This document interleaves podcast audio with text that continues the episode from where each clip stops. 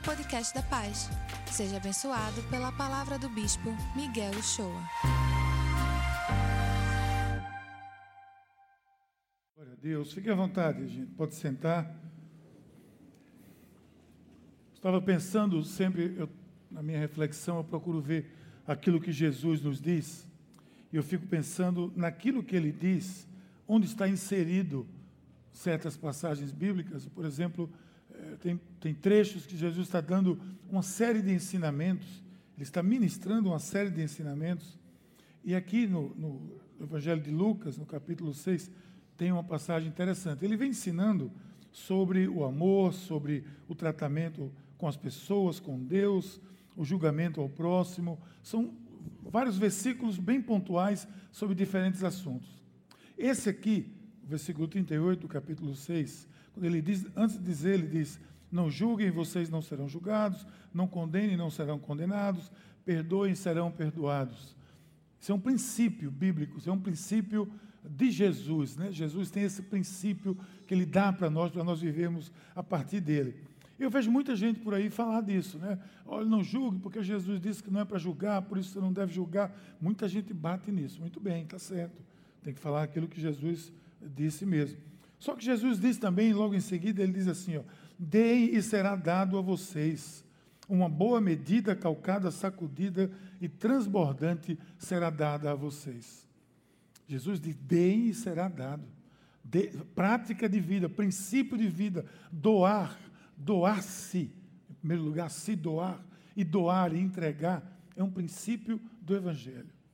Mas eu vejo pouca gente muito preocupada com isso. Assim, do mesmo jeito que eu vejo gente falar tanto em julgar, em julgar, eu não vejo muita gente preocupada com esse verso que vem em seguida, que é doe, dê e será dado.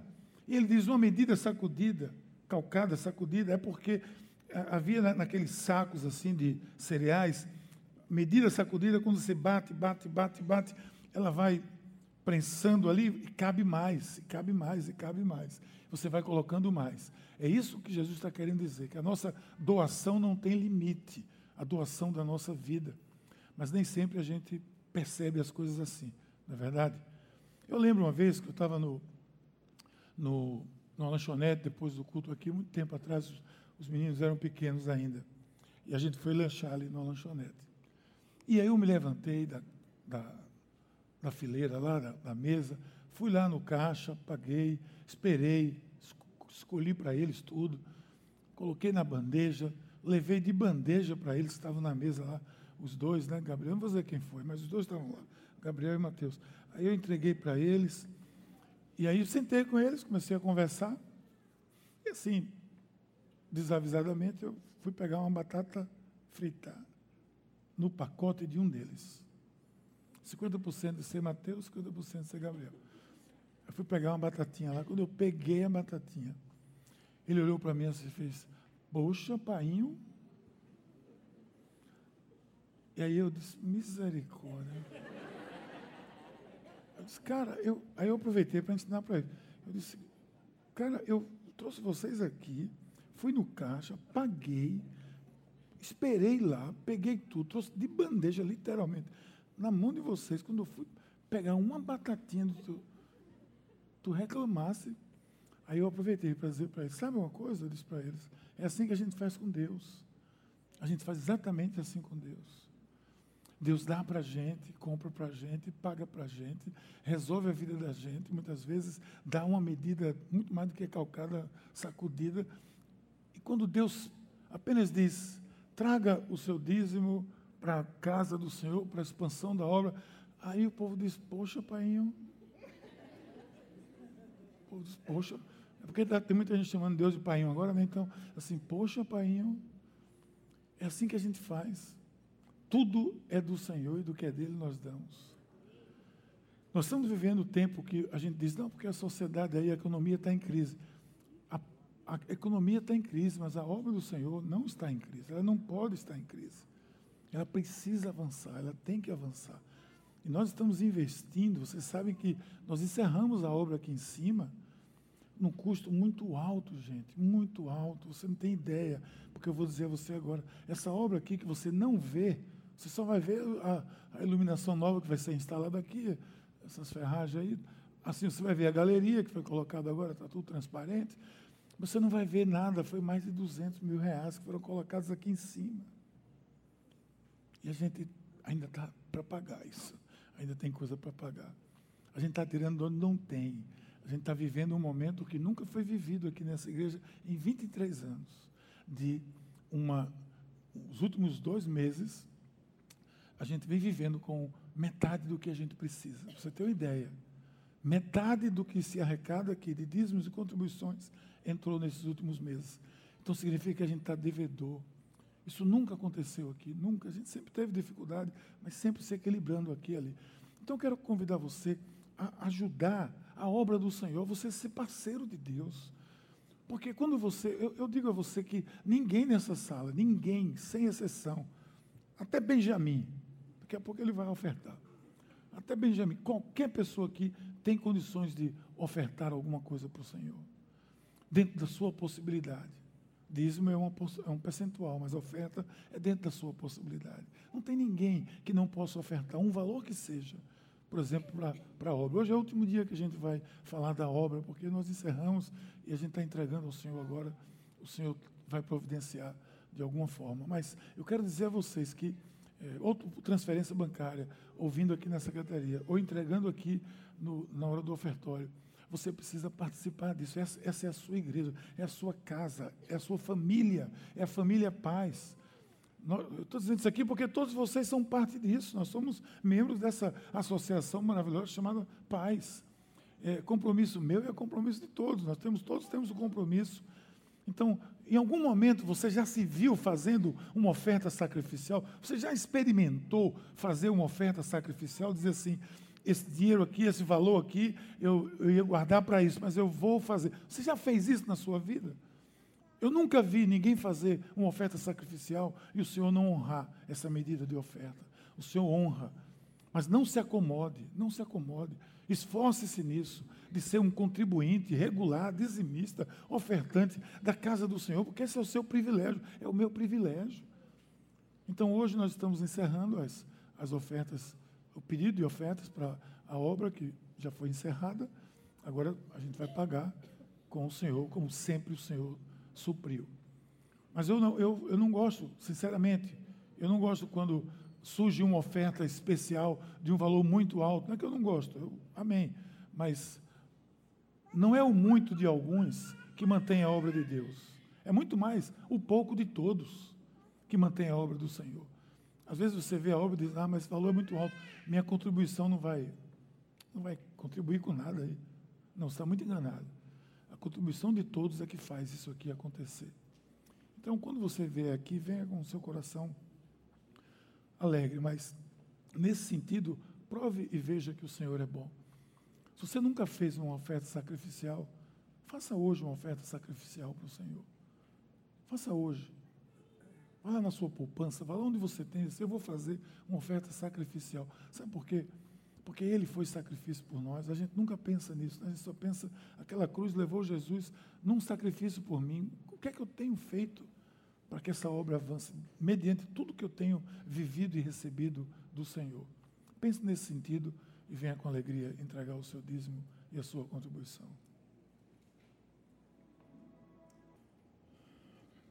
Gente, é, tem algo que todos nós cada um de nós, independentemente da nossa situação, que todos nós precisamos, todos nós queremos, todos nós achamos que temos até o direito de, de receber. Todos nós precisamos de cuidado. Quem é que não quer ser cuidado, né? Todos nós queremos ser cuidados. É bom saber que tem alguém cuidando de nós, não é? É tão bom isso. Por outro lado, cuidar de alguém ou cuidar de algo é uma atitude muito nobre, muito nobre, muito necessária, mas que normalmente requer, claro, um, um certo esforço, uma demanda de tempo, de disponibilidade. Nem sempre todos podem, Mas todos querem, todos querem ser cuidados, nem todos se disponibilizam a cuidar. Seja porque não tem condições, porque não tem tempo, de alguma forma. Mas há uma, uma demanda muito maior do, do venha, do quero, do que do, do vou, do vou cuidar. Nós vimos aqui recentemente sobre discipulado, e nós trabalhamos a questão do, do discipulado, do envio, que é uma necessidade. O discipulado é mais ou menos isso: é, é gente cuidando de gente, é gente ministrando para gente. Essa conta de cuidar e ser cuidado parece que não fecha direito. E quando a gente trata de família, o cuidado é fundamental está sujeito a, a esse mesmo aspecto. Todos precisam cuidar, todos precisam ser cuidados. A família, no contexto geral, a família precisa de certos cuidados, mas nem sempre nós estamos atentos a isso. Famílias onde o cuidado está ausente têm se transformado em famílias muitas vezes disfuncionais. Famílias disfuncionais. Carregam consigo, sabe o que? muito do individualismo, muito de individualismo. Eu não cuido, então eu quero ser cuidado. Quando eu não sou cuidado, eu fico reclamando, tal. Isso aí é individualismo, eu fico pensando em mim. Mas a família precisa disso. Se eu não cuido, nem sou cuidado, eu levo minha vida por mim mesmo. Sob o mesmo teto, com a mesma sensação de estar no meio de uma multidão imensa, mas só. Às vezes tem famílias que são assim, né? Famílias que se encontram eventualmente em algum lugar, cruzam no corredor, mas elas se transformam em famílias disfuncionais porque não há essa, essa ligação de cuidado uns com os outros. Nenhuma família é perfeita, mas todos nós, como família ou como indivíduos, precisamos buscar esse modelo de perfeição que é o modelo de Deus para a família. Cuidado se baseia em amor, quem ama, cuida. Quem cresce em um ambiente de cuidado cresce mais saudável, mais seguro. Então a gente está convencido disso. Cuidar é algo que a família precisa. Nessa série que a gente está ministrando de mais família, na semana passada nós falamos sobre mais relacionamentos. Mas hoje a gente quer conversar um pouco sobre mais cuidado, mais cuidado dentro da família, mais cuidado dentro do, do casal, dos filhos, dos irmãos, mais cuidado de maneira geral. Porque nós temos visto, nós temos a experiência de perceber, as estatísticas não mentem, que quando as famílias são descuidadas, o resultado é muito claro, é muito prático, acontece às vezes até é, tragédias. Você sabe que um percentual que chega perto de 70%, 80% do, do presídio, dos presídios no Brasil é, fe, é, é, é, é povoado lá por pessoas que, ocupado pessoas que têm uma família disfuncional, que ninguém cuidou, por algum motivo não foi cuidado. A gente não está discutindo aqui o motivo, mas a ausência de cuidado gera famílias disfuncionais. Então, quando é que você cuida da família? Como você cuida? A gente não pode esgotar isso aqui. Nós vamos ter uma conferência quinta-feira até segunda-feira. Nós vamos um final de semana inteiro falando sobre isso com pastor Luciano Subirá, com Helena Tanuri, com o, Isaías, com o Dave Merck, gente que tem feito, tem escrito, tem trabalhado tanto sobre isso. Mas quando é que eu cuido melhor da minha família? Existem algumas atitudes a serem tomadas, algumas atitudes que eu posso tomar, algumas posturas que eu posso tomar. Eu quero que você pense nisso hoje aqui. Filho, filha, irmão, irmão, pai, mãe, mãe solteira, pai solteiro isso não, não é o caso. Mas o que, o que é mais importante é o relacionamento de cuidado que precisa haver entre nós. Então, algumas atitudes são importantes. Uma delas é quando a gente dá valor à família, é quando eu valorizo a família. Valorizar a família.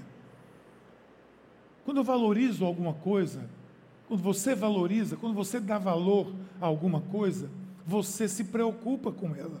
Uma das coisas que se diz é que tempo, por exemplo, tempo é ouro, né? Todo mundo diz que tempo é muito valoroso, porque tempo é ouro. Não, claro, tempo é muito mais do que ouro. Ouro passa, o tempo passa, o tempo não volta. O ouro está ali, se você guardar, em algum momento você pode usar. O tempo não, você não guarda tempo. Você não, não poupa tempo? Você não poupa tempo. Alguém diz assim: vou poupar meu tempo. Claro que não poupa. O tempo passou, você não poupou. Você fez outra coisa, mas não poupou o tempo. O tempo ele é, é linear e não volta. Mas uma, uma das coisas que a gente tem dificuldade é de investir tempo na família. Tempo, tempo, tempo. Ora, se vale ouro, se deve ser de fato considerado como ouro, então deve ser valorizado. O tempo que eu estou com a minha família. Então, o sinal que você está valorizando sua família é o tempo que você dedica a ela. Seja você, mais uma vez, não interessa a configuração dessa família. O tempo que você dedica a ela, qual é o tempo que você dedica à sua família hoje, por exemplo? O que é que você faz que você diz: esse tempo é o meu tempo de família? Hoje você precisa sair daqui tomando uma decisão se você ainda não tem isso claro na sua vida, porque o projeto de Deus são famílias funcionais e famílias funcionais precisam dedicar tempo um para o outro. Tem que haver tempo um para o outro. Casal tem que gastar tempo, filhos com pais tem que gastar tempo. Nessa rede de relacionamentos que a gente viu na semana passada, entre marido, mulher, pais, filhos, irmãos, deve existir um tempo de investir neles.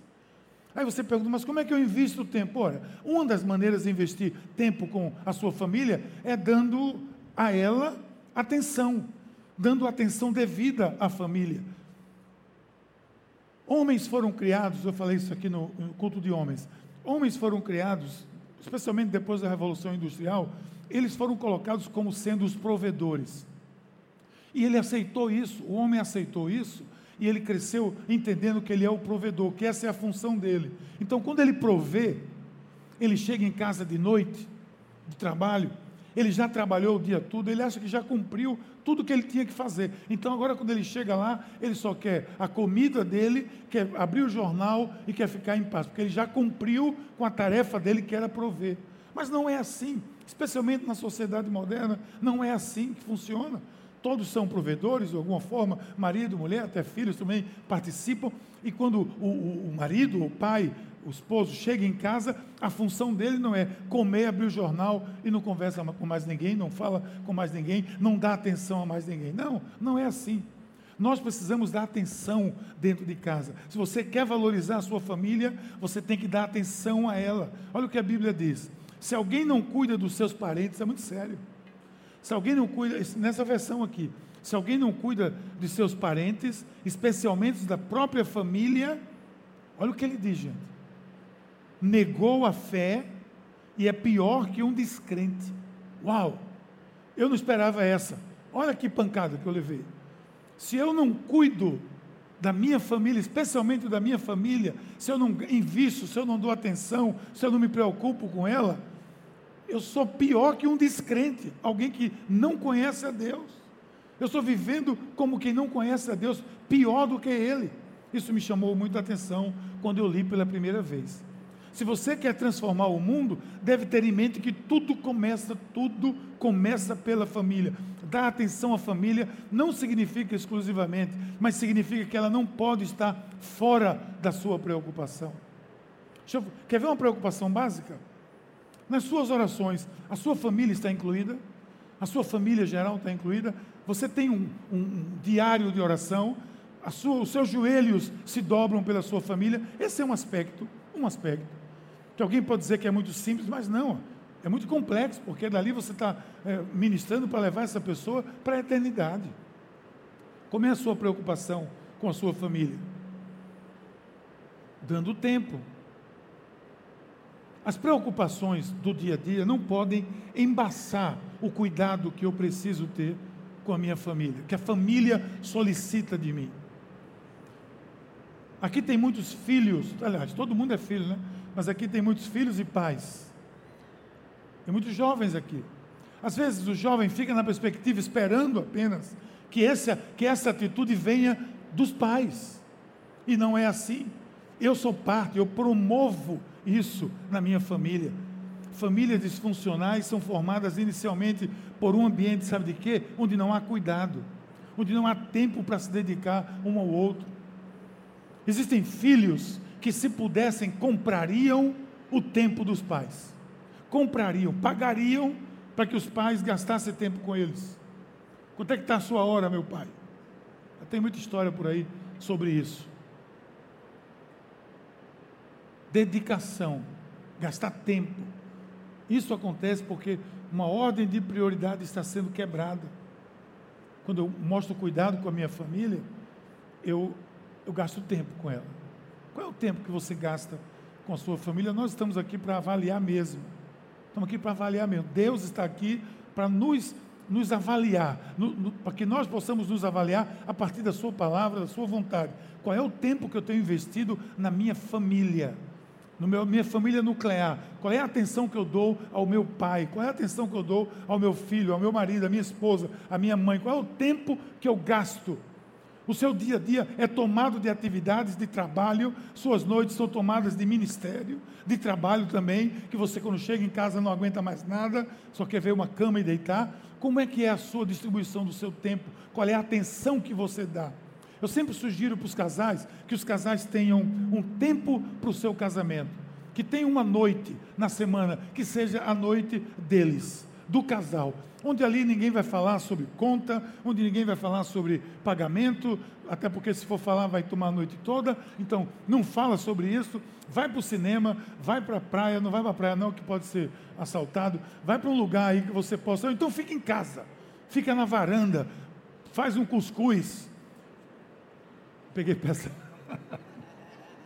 Cuscuz com charque. Faz um camarão, faz alguma coisa, fica na varanda de casa e conversa, investe, gasta tempo. Isso é prioridade. Como é que eu cuido da minha família? Elegendo prioridade. Eu digo o que é prioridade. A minha prioridade é a minha esposa, a minha prioridade é o meu marido, a minha prioridade são os meus filhos, a minha prioridade é o meu pai, a minha mãe, eu quero estar com eles, é o meu irmão, eu quero criar um ambiente saudável dentro de casa. O reino de Deus, gente, é um reino. Esse som está muito esquisito aqui. Eu acho que aqui não está tendo retorno, não sei. Tem alguma coisa que estou me sentindo aqui meio esquisito. Oh, alô? Não é por causa do, da chuva, não. O reino de Deus, presta atenção. O reino de Deus é um ambiente de prioridade. Tudo no reino de Deus é prioridade. Tem que ser prioridade. É, existe uma escala de prioridades no reino de Deus. Se você prestar atenção em tudo que Jesus disse, quando há desordem nessa área, levam a desordem em tudo. Os valores do reino, tudo são ordem de prioridade. Quando alguém entende de que quem edifica a casa, em primeiro lugar, é o Senhor, Salmo 127. É o Senhor que edifica a casa, em vão trabalha os que acham que vão edificar. Um, o Salmo 127 diz muito claro isso. Você gasta seu tempo trabalhando, esmurrando-se, mas se a prioridade não for entender que o Senhor é o primeiro que edifica, é Ele que edifica, então eu preciso estar em comunhão com Ele. A minha prioridade total é primeiro é o Senhor. Quando alguém entende que isso acontece, os princípios do Senhor, os valores, é porque entende isso aqui. Olha, Salmo 127. Se não for o Senhor que edifica, construtor da casa, inútil trabalhar. Se não é o Senhor que vigia a cidade, inútil a sentinela. Olha o que ele diz: é inútil levantar cedo, dormir tarde, trabalhar arduamente pelo alimento. O Senhor concede o sono àqueles que Ele ama. Ele está dizendo: tem gente Nessa época ele está dizendo isso. Tem gente que se esmurra, se desgasta de trabalhar, não tem nenhuma prioridade na, com os filhos, ou com a esposa, ou com o marido, vive uma vida disfuncional nesse sentido e acha que está fazendo a coisa mais certa do mundo, porque eu estou botando dentro de casa, eu estou, eu estou, é, eu estou juntando para dar ao meu filho algo melhor. Deixa seu filho construir a vida dele. Você, junto dele, vai ser muito mais importante do que o seu dinheiro junto dele. Muito mais importante a sua presença junto dele. É prioridade.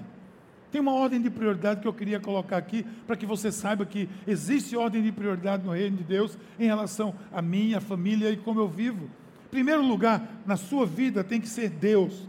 Buscar em primeiro lugar o reino de Deus. Deus é prioridade em tudo. Em segundo lugar, a prioridade é eu e a família.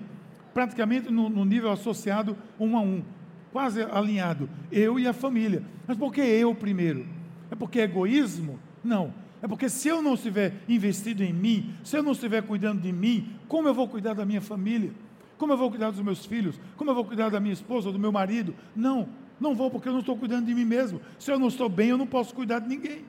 Então, primeiro lugar é Deus, buscar o reino de Deus. Segundo lugar, a minha vida com Deus, a minha espiritualidade, a minha vida, a minha saúde. Eu tenho que buscar isso para mim.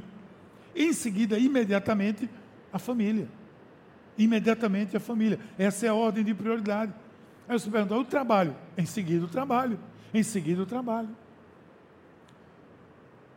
Mas a primeira ordem é Deus, eu, a família e o trabalho. Isso é uma ordem de prioridade. Não há absolutamente nada que eu possa ou que eu deva ocupar em primeiro lugar na minha escala de valores. Nada. Se você é um cristão, Deus tem que estar em primeiro lugar.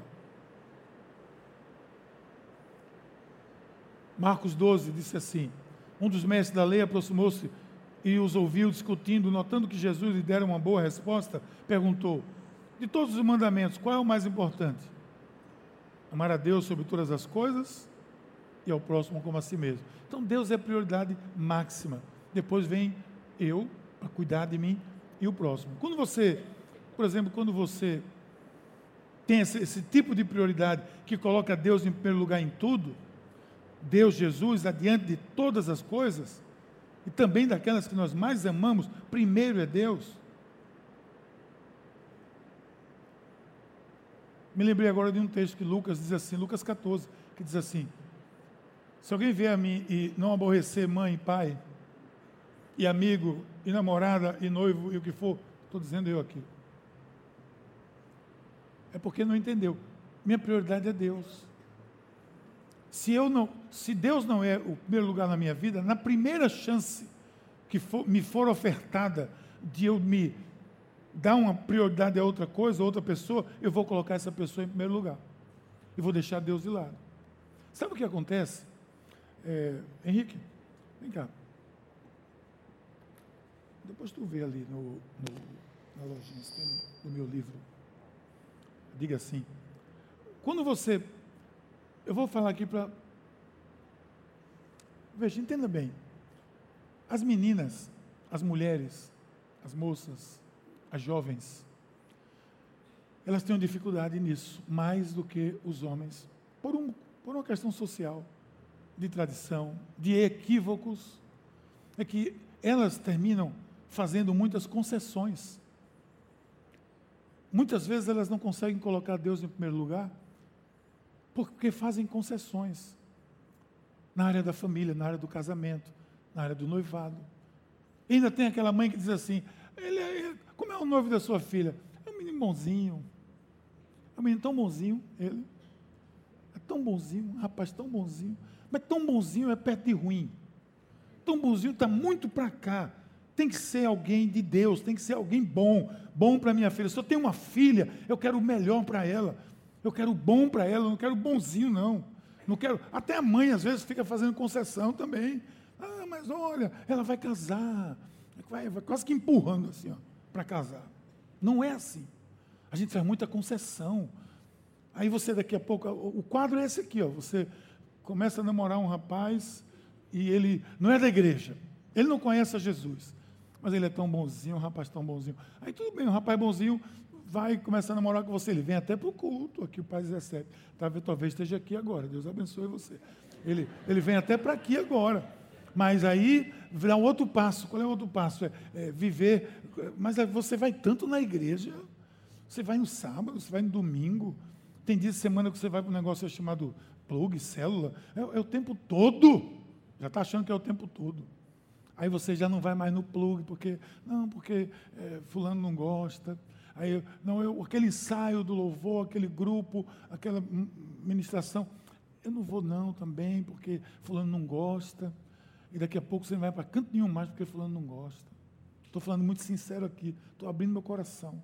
Porque famílias disfuncionais começam assim, com gente que faz concessão para tudo, dos seus valores maiores. Se Deus é a coisa mais importante na sua vida, filha, se Deus é a coisa mais importante na sua vida, não coloque ninguém que lhe afaste desse caminho na sua vida. Não coloque ninguém que lhe afaste desse caminho na sua vida. Não faça isso. Mas acontece. Uma vez, há muito tempo atrás, uma história numa igreja aí, que foi aqui quando a gente começou, tinha um rapaz que casou com uma moça, vinha para cá todo domingo. Nesse não, mas tudo bem. É, deixa para lá. Eu digo assim, convicção, não tem, tem lá não. É, não houve sintonia aqui no, no momento. É, que acabou. Mas tá bom, tudo bem. Vou voltar aqui. No começo aqui tinha um rapaz que começou a namorar com uma moça aqui. E ela, ele vinha para o culto todo domingo. Todo domingo ele estava aqui sentado, todo domingo. O culto nem era essas coisas todas, era ainda daquela época do comecinho ali. Ele vinha todo domingo. Aí, moça aqui, aí fez o casamento tal. No primeiro domingo, depois do casamento, depois da lua de mel, de tudo, ele já não veio mais. E nunca mais botou o pé aqui. E o casamento se acabou. Porque se viu que ele estava com outros interesses, etc, etc. O casamento se acabou. Simplesmente se acabou. Agora, você vai contar quantas histórias dessa eu conheço? Várias. Rapazes e moças. São mais moças por causa da sociedade mesmo, que tem uma pressão muito grande em cima das moças. Mas eu parei esse tempo aqui para dizer a você: olha, não faça concessão, dê prioridade a Deus na sua vida. Dê, dê prioridade a Deus. Essa relação não, não vai bem. Se essa relação não vai bem, tudo mais vai ser disfuncional. Agora, atrelado a Deus, vem a relação eu com a minha família, essa prioridade. Quando você está viaja no avião, eu gosto de dar esse exemplo que é o mais claro para mim. Quando você senta lá, tem aquela parte que todo voo tem, não tem? Alguém que vai lá botar um cinto de segurança, não sei o quê, se acontecer isso, faça aquilo, vai cair máscaras né, de oxigênio sobre a sua, a sua cabeça. Coloque primeiro em você e depois coloque no outro, na criança, em quem quer. Tem uma pessoa passando mal, coloque nela primeiro. Não, coloque em você primeiro, porque a prioridade é você, porque você precisa estar respirando para cuidar dos outros. Se você não colocar em você, você vai ficar igual ele também lá, sem oxigênio, e os dois vão se apagar. Por isso que ele diz: coloque primeiro em você, cuide de você primeiro, para depois cuidar do outro. Você só pode cuidar do outro se você estiver bem. Se alguém não cuida dos seus parentes, mais uma vez, diz o texto, sua família negou a fé. Então, tempo, dedicação, atenção, prioridade.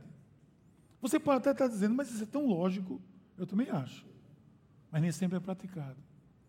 Olha a sua vida em família. Veja onde estão suas prioridades. Agora, nessa sequência de, de cuidar bem da família, além de, de, valorizar a família, dar prioridade a ela, dar prioridade às minhas, às minhas relações, a minha presença como pai junto dos meus filhos. Eu repito, não há dinheiro que pague isso, gente. Olha, eu tenho, eu, eu tenho algumas cenas. Meu pai era uma pessoa muito ocupada. Meu pai trabalhava muito para manter cinco filhos. Meu pai trabalhava muito. Ele era militar, professor, saía de casa de manhã, voltava de noite. Meu pai era um, foi um, grande provedor. E ele lutava muito. Ele tinha pouco tempo para a gente. Ele não tinha muito tempo para a gente. Seus cinco filhos. Mas tem algumas cenas que eu não esqueço nunca. Ele escreveu um livro e pediu para me escrever uma crônica para colocar no livro dele. Eu escolhi uma crônica de um, de um episódio que eu tive com ele, que eu não esqueço nunca, até hoje quando um prego bate no chão assim, faz aquele barulhinho, eu me lembro daquela cena. Porque meu pai fez, no oitão da, da nossa casa, ele botou uma cordinha assim, um nylon, fez um aviãozinho de cabo de vassoura, colocou dois pregos, que eram o, o trem de pouso, e começou a jogar aquele avião louco, rodando, maluco, não tinha direção nenhuma, não tinha nenhuma aerodinâmica, mas ele ia, e voltava. E aí, quando voltava, às vezes ele batia no chão, fazia o barulhinho do prego na cerâmica. Esse barulho, até hoje, me lembra esse episódio. Eu não sei quanto tempo, até hoje eu não sei quanto tempo meu pai passou comigo ali. Pode ter sido 10 minutos, pode ter sido 15, meia hora, não sei quanto foi. Mas foi de uma importância tão grande que até hoje eu me lembro daquilo. Me lembro com muita precisão daquele momento. Qual é o tempo que você está dando prioridade aos seus filhos? Quer ver algo mais? Quando você quer cuidar bem da sua família, você protege a sua família. Protege. Existe uma passagem que pode nos ajudar na compreensão disso aqui. Ó. O texto é o princípio da sabedoria. Veja, ele diz assim: melhor é serem dois do que um, porque tem melhor paga do seu trabalho. Porque se um cair, o outro levanta o seu companheiro. Mas aí do que estiver só, pois caindo não haverá outro que o levante. Também, se dois dormirem juntos, eles se aquecerão. Mas só, um só, como vai se aguentar? E se alguém prevalecer contra um, os dois lhe resistirão. Porque o cordão de três dobras não se quebra com facilidade. Ora, se são dois, onde é que está o terceiro? O terceiro é Deus. A terceira dobra é Deus, do seu relacionamento. Agora, esse texto aqui, ele está falando num contexto, sabe de quê? De alguém, que é tão interessante isso que eu vou é, ver com vocês aqui rapidamente. Isso é Eclesiastes, Eclesiastes 4. Ele está falando aqui, ó, a certa altura ele diz assim: Eu descobri, a sabedoria de Salomão diz assim: Eu descobri ainda outra situação absurda debaixo do sol. Havia um homem totalmente solitário, não tinha filho nem irmão, trabalhava sem parar. Contudo, seus olhos não se satisfaziam com a sua riqueza. Ele sequer perguntava: Para quem estou trabalhando tanto? Por que razão deixo de me divertir? Isso é um absurdo. É um trabalho demais ingrato. É melhor ter companhia. Aí entra nesse texto. Um solitário está dizendo isso. A certa altura ele diz: não dá para viver assim, é melhor ter companhia, é melhor estar com alguém e cuidar bem. Agora você vê, o texto diz: um, se, se um cair, o outro levanta. Se um, se, porque se estiver sozinho não tem que levantar. Se um dorme junto, se um, imagina o casal, por exemplo, os casais, na primeira briga que o casal tem, a primeira atitude do, do casal, sabe qual é? é dormir na sala. Vá para a sala. Aí teve a história de uma, de uma mãe que disse para a filha, assim, ela ensinou para a filha, minha filha, olha, a Bíblia é muito clara, não deixe o sol se pôr sobre a sua ira, Filipenses. Então, nunca, por mais que seja a sua discussão com o seu marido, nunca saia do seu quarto. A filha, muito bem, mas está certo, não vou fazer isso nada. Deixei ele sair. Você não sai, Nunca abandone o seu território. Ela não entendeu nada. O que a gente diz é: é bom aquele colchão. Tem um colchão. Eu fui uma vez numa pousada que tinha um colchão ajusta relacionamento. É um colchão, quando você deita nele, leva você para o meio. Ele é tão mole, você deita e leva para o meio. Não tem casal que brigue nesse negócio, porque quando entra no colchão, então, quem sabe você tira esse colchão duro da sua casa, bota o colchão mais molinho, quando você deitar, ele sem querer você vai estar batendo lá. O que o Paulo estava tentando dizer é: não protele com a reconciliação. Não deixe o sol se pôr. Não encerre o dia para você é, resolver suas questões. Resolva logo, perdoe logo, ajuste logo. Nesse texto eu vejo isso. O texto mostra uma lógica. Nós estamos juntos para tudo. Eu valorizo assim. Eu protejo a minha família quando eu digo nós, nós somos nós. E agora então, todo mundo diz, é nós, né? Então diga assim, é nós para minha família, é nós, é família, somos nós aqui, ó. Somos nós, nem está pegando muito bem, né? É assim, é nós, tem que ser é nós. Família é tudo isso, gente. E isso vai gerar unidade, porque você vai promover unidade dentro do corpo da família. Olha o que a Bíblia diz façam todo o esforço para conservar a unidade do espírito e o vínculo da paz. Isso é um princípio que se aplica a toda a vida e se aplica à família. É um princípio geral no âmbito do suporte, do apoio, da presença. Deve começar pelo casal, vai para os filhos, vai para os irmãos, junta. É muito bonito ver uma família que se valoriza e se valoriza unida. Então, casais aqui que estão aqui hoje, vocês são parceiros. Vocês não são competidores um com o outro. O melhor de um é melhor para todos. Eu vejo, olha, eu escrevi aquele livro, diga assim, Convicção, se tornou um livro que se esgotou várias vezes, ele ganhou prêmio, tudo, porque é muito lógico, ele é muito, muito aplicado. Porque sabe de onde saiu aquele livro? Das minhas conversas com os noivos que iam se casar. Eu fiquei tão assustado que eu escrevi um livro. Esse povo está se casando sem se conhecer. Eu preciso ajudar essa turma. Por isso que eu escrevi esse livro. Eu queria ter um aqui agora para fazer um, uma doação aqui para alguém, mas não rolou. Porque não tem aqui mais, acabou. Então vê. É, casal, casais que estão aqui agora. Vocês são parceiros. Vocês são amigos. Vocês têm que ser amigos. Já é outro livro, mas tem que ser amigo, tem que ser parceiro, tem que dar suporte, tem que dar apoio, tem que estar junto. Casal que não é amigo, gente. Olha, um casal que não é amigo, tem que rever o seu conceito de casamento e de amizade. Porque se não houver amizade, é porque não há casamento. Não há casamento. Há um contrato, há um negócio qualquer. Aí eu atendi os casais aqui que iam se casar, e conversando com eles, eu ficava assustado com o que eu via. Quando a gente falava de dinheiro, dinheiro, coloca dinheiro aí nesse negócio. Quer separar um casal? Bota dinheiro na coisa. As estatísticas mostram, algumas mostram que até praticamente metade dos divórcios tem a ver com dinheiro, tem a ver com má administração de recursos financeiros. Mas sabe como é essa má administração? É porque alguém não tem, ou porque tem muito? Não, é porque não sabe compartilhar a vida financeira. É tudo segredo. Eu, eu, eu assim, porque eu, hoje é Jesus que faz mais da metade do casamento de Recife, eu não faço mais nada. Mas quando eu fazia aqui, que eu atendia as pessoas, aí estava o casalzinho assim, eu perguntava para eles, oi, tudo bem? Alguém aqui talvez já tenha sido vítima desse processo. Aí eu, eu pergunto assim para o cara assim, eu digo assim, olha, pergunto para a moça, pergunto para a moça, ei moça, tudo bom? Como é o seu nome? É Elizabeth. Elizabeth, quanto é que Henrique ganha? Aí engole seco assim. Aí eu faço aquele terror. Fico calado. Digo nada. Fico olhando para o teto. Aí balança a chave. Olha para ali, um olha para o outro, tira, tira o rosto. É assim, olha para ele, não, olha para cá. Aí eu também não vou fazer tanto terrorismo, dou um tempinho ali, alguns segundos.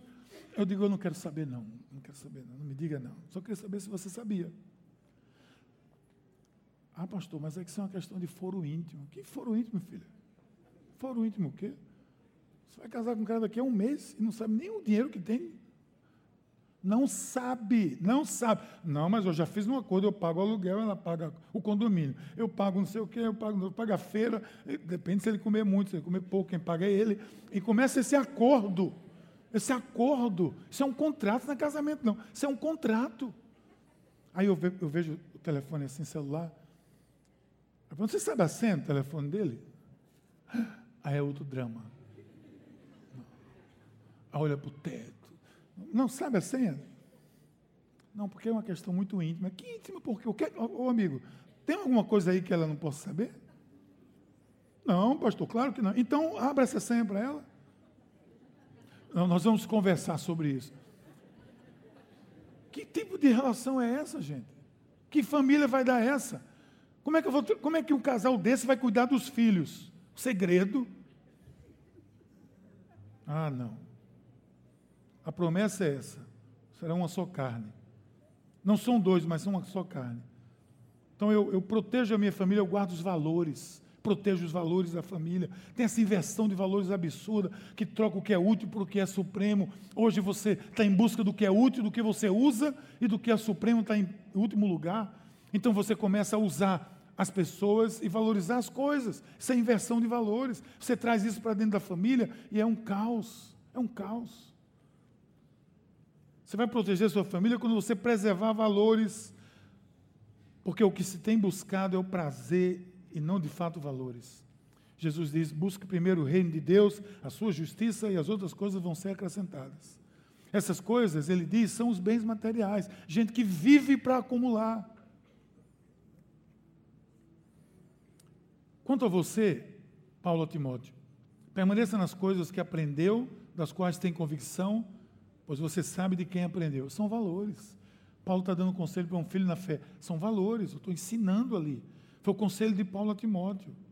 A busca pelos valores úteis apenas, que se usam, estão, está desagregando a família, gerando filhos materialistas também. E aí a gente vai promovendo isso na sociedade.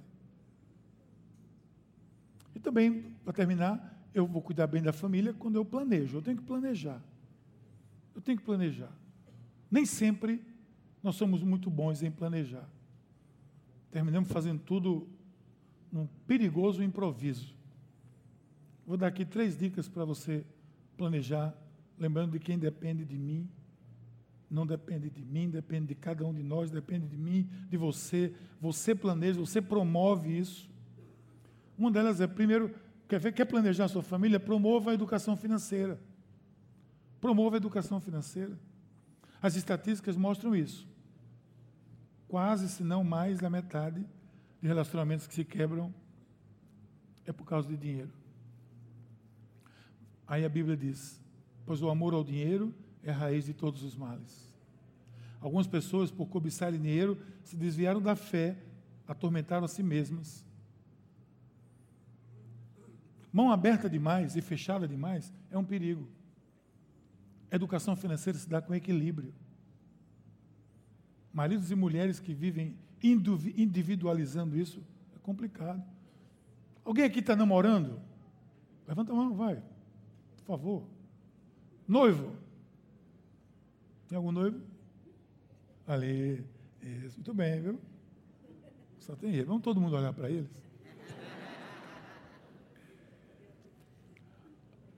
Trata de, de, trabalhar a educação financeira, filho. Trata de trabalhar. Você que está namorando também.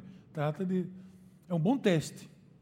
Uma vez eu acompanhei uma, uma jovem aqui da igreja, muitos anos atrás. E ela namorava com um rapaz. E ela acabou o namoro, de muitos anos. Depois ela veio me dizer por quê. Porque ela estava se vendo lá na frente, o sujeito era um muquirana, era um pão duro. E o pior é que o dinheiro maior era dela, ele era muquirana com o dinheiro dela. Ela disse: avalie quando eu me casar. Acabou. Então, educação financeira. Outra coisa, disciplina. Olha o que a Bíblia diz. Meu filho, escuta o que, o que eu digo. Preste atenção nas minhas palavras, nunca perca de vista, guarde no fundo do coração, pois são vida para quem as encontra e saúde para o seu ser. Quem é criado sem limite vai viver sem limite, vai transmitir uma vida sem limite. E há limite para tudo. A gente cuida da família quando a gente dá disciplina dentro da família. Eu não vou entrar aqui em detalhes. Alguns dizem que esse texto aqui, a insensatez está ligada ao coração da criança, mas a vara da disciplina a livrará. Diz que a vara é o, a chibata mesmo que tem que bater nas crianças. Isso é um, um, um tema que a gente não discute, porque tem tantas teorias, tanta gente fala, hoje já virou até lei, mas a verdade é que a vara da disciplina. Uma disciplina tem que haver. Eu me lembro uma vez, Gabriel não está aqui, hoje eu posso falar dele. É, uma vez Gabriel fez uma trela lá em casa e a gente disse assim: você está de castigo. A gente não batia na, nos meninos, nunca batemos. É uma opção nossa. Aí ele ficava de castigo. Mas Gabriel sempre foi muito esperto. Aí ele foi lá, um castigo lá, ele foi lá para mim, para Valéria, e disse assim: Por que você não dá uma surra em mim? Porque eu não vou dar.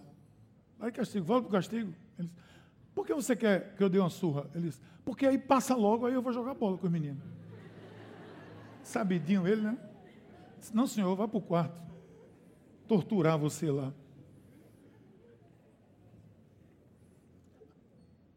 Muito se discute sobre isso, mas uma coisa é certa: tem que haver disciplina dentro de casa. E você que é filho, promova a disciplina. Seja uma pessoa disciplinada. Ajude a sua família. E por último, lazer. Lazer é algo que a Bíblia recomenda assim fortemente, porque lazer é, faz parte do dia a dia da família. Lazer não é extra, não. Lazer também não é a coisa mais, mais chique do mundo, não. É lazer, se divertir junto, onde pode, como pode, mas se divertir junto. Tem gente que não sabe o que é isso. A desculpa é que não tem dinheiro. Não, não, não. Não custa nada ir para a praia. Custa nada. Pode ir para a praia, andar na praia, passear, brincar, fazer castelinho na areia. Tudo isso é gratuito. Você pode fazer com seus filhos. Qual é o lazer que você tem dedicado? Olha o que a Bíblia diz. Descobri também que poder comer, beber e ser recompensado pelo meu trabalho é um presente de Deus. Beber, comer era um prazer, era uma alegria. Ser recompensado, você trabalha, você tem que ter lazer também. Tem que ter equilíbrio nisso, gente. É o que a palavra de Deus, de Deus nos diz. A gente trabalha para viver, a gente não vive para trabalhar, não. Eu tenho um episódio com o Gabriel que eu já contei aqui e, e marcou minha vida quando ele, eu estava tão envolvido na igreja que ele disse: eu, eu, eu, eu detesto você ser pastor. Porque eu estava tão, tão envolvido numa época na igreja, quando ele era pequenininho, não sabia nem falar direito, ele disse isso. Aquilo foi uma vergonha para mim. Eu chorei com ele abraçado. Isso nunca mais vai acontecer, e graças a Deus nunca mais aconteceu. Tanto que ele se tornou pastor. É uma prova viva de que a coisa mudou. O sábado foi feito por causa do homem, não o homem por causa do sábado. Né? A gente tem que ter um tempo de, de lazer. O ser humano precisa parar. Eu li um livro uma vez para pastores que dizia: tem pastor que tem vergonha de tirar folga. Tem um personagem que dizia assim: meu nome é trabalho, antigamente, que ele só fazia trabalhar. Não, meu nome não é trabalho, não. Meu nome é viver. Eu trabalho, eu tenho lazer, tenho disciplina, tem que ter tudo na minha vida. Aí o pastor vai, segunda-feira no shopping, o cara fica com vergonha de ir. Ou não, o pessoal me vê no shopping de segunda-feira, vai me chamar de, de vagabundo. Você não pode ir no domingo. Vai, vai na segunda, qual é o problema? Mas tem gente que tem receio. A palavra sábado, no, no idioma hebraico, significa descanso, parar, sentar. A, a, a, raiz da palavra é isso aqui: sentado, quieto, descansando. Esse descanso pode acontecer em qualquer dia da semana, mas precisa acontecer. E o lazer precisa acontecer juntos, com a família, com prazer, com alegria. Você está edificando. Aí eu volto lá para Eclesiastes 4 para terminar, quando ele diz: E eu estou vendo que tudo isso que eu estou fazendo, eu estou trabalhando, eu estou me esmurrando, e eu estou só. De que vale isso? Eu preciso de uma, de uma pessoa, de uma família, eu preciso estar junto com a comunidade, com a família. Família é verbo, não é substantivo. Família é ação na nossa vida. E eu quero chamar você, seja você que está hoje na qualidade de filho apenas, Talvez você esteja namorando, você esteja casado, você tenha filho, você vai ter filho. Qualquer constituição de família aqui, o valor da família é quando a, família cresce em valor, quando ela é cuidada. Cuide da sua família, cuide dos seus pais, cuide dos seus filhos, cuide dos seus irmãos. Dê atenção, gaste tempo junto, se divirta junto. Você vai edificar uma família ajustada começando por esses princípios e outras coisas mais, claro, a gente não tem como ver tudo aqui. Mas nesse final de semana, você pode ver muito sobre isso nessa conferência que nós vamos ter, a Conferência Mais Família, que começa quinta-feira. Não deixe de vir, muito mais sobre isso a gente vai falar. Se inscreve, por favor. Você que é jovem, não acha que não é para você. Você quer constituir uma família, então investe logo agora. Começa a se preparar para isso. Começa a, a ler mais, a, a se preparar para constituir uma família. Essa é a melhor hora, porque você já começa.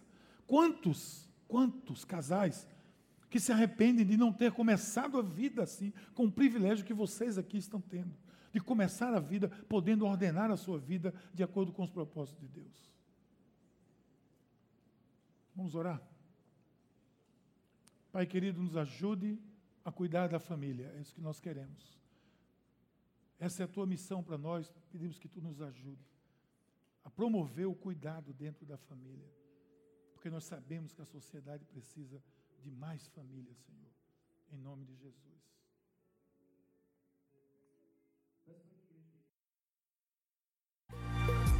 E aí, curtiu essa palavra? Aproveite e se inscreve para receber semanalmente nosso podcast. Nos segue também nas redes sociais, no perfil Somos Pais. E se mora perto de uma de nossas extensões, vem nos visitar. Até o próximo!